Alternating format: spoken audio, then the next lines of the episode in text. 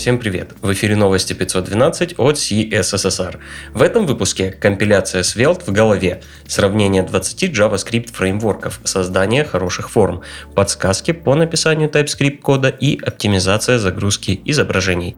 Также мы поговорим про важное security обновление Laravel и релизы сборщиков Webpack и Snowpack. У микрофона Ислам Виндижев. Интересные публикации. Первый материал этого выпуска – статья о компиляции Svelte в голове. Разработчик Тан Ли Хао написал статью из трех частей, в которых разбирает принципы работы Svelte. Он начинает с самого простого примера с одним компонентом и постепенно усложняет разбор. Затрагиваются реактивность, работа Svelte до версии 3.16 и после, а также компиляция в JavaScript. Статья дает хорошее представление об устройстве Svelte и о том, чем он отличается от других фреймворков.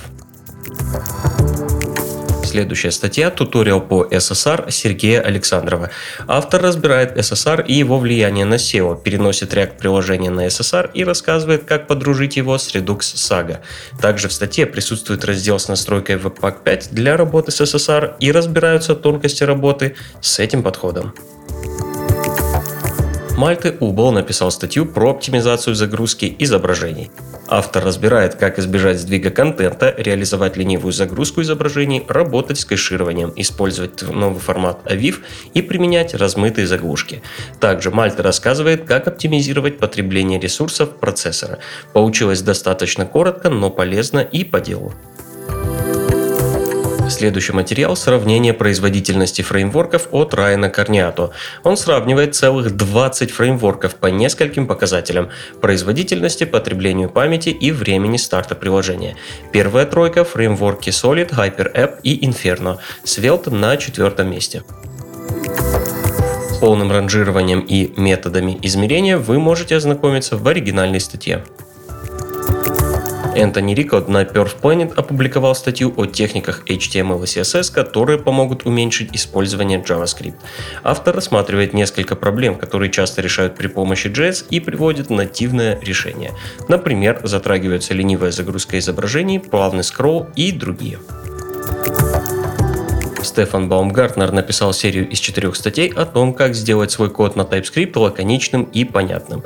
Стефан рассказывает, почему стоит избегать стандартных паттернов ООП, говорит о работе с дженериками и делится своим мнением о том, почему стоит предпочитать Union Types и алиасы типов.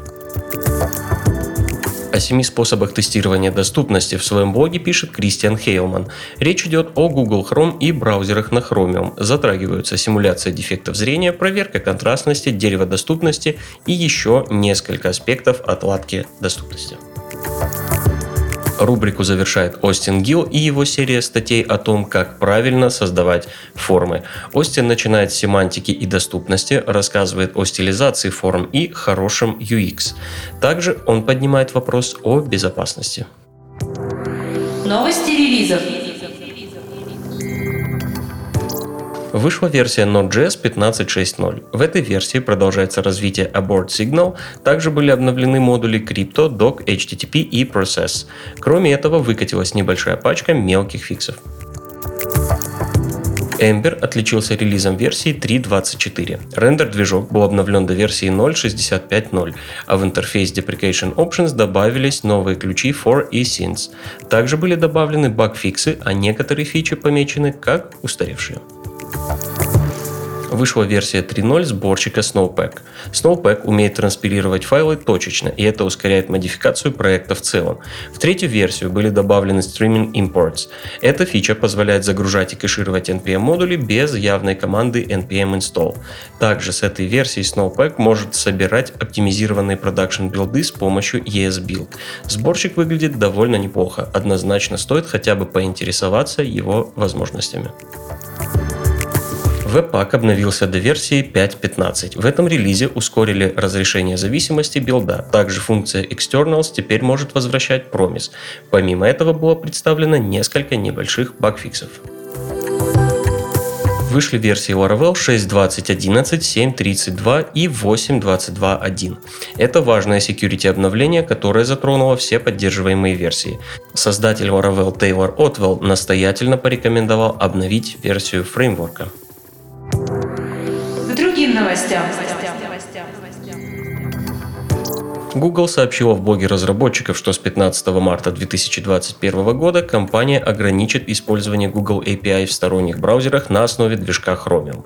Среди заблокированных функций внутреннего API Google будут привязка к учетной записи в Google, механизм Click-to-Call и сервис синхронизации настроек и данных пользователя.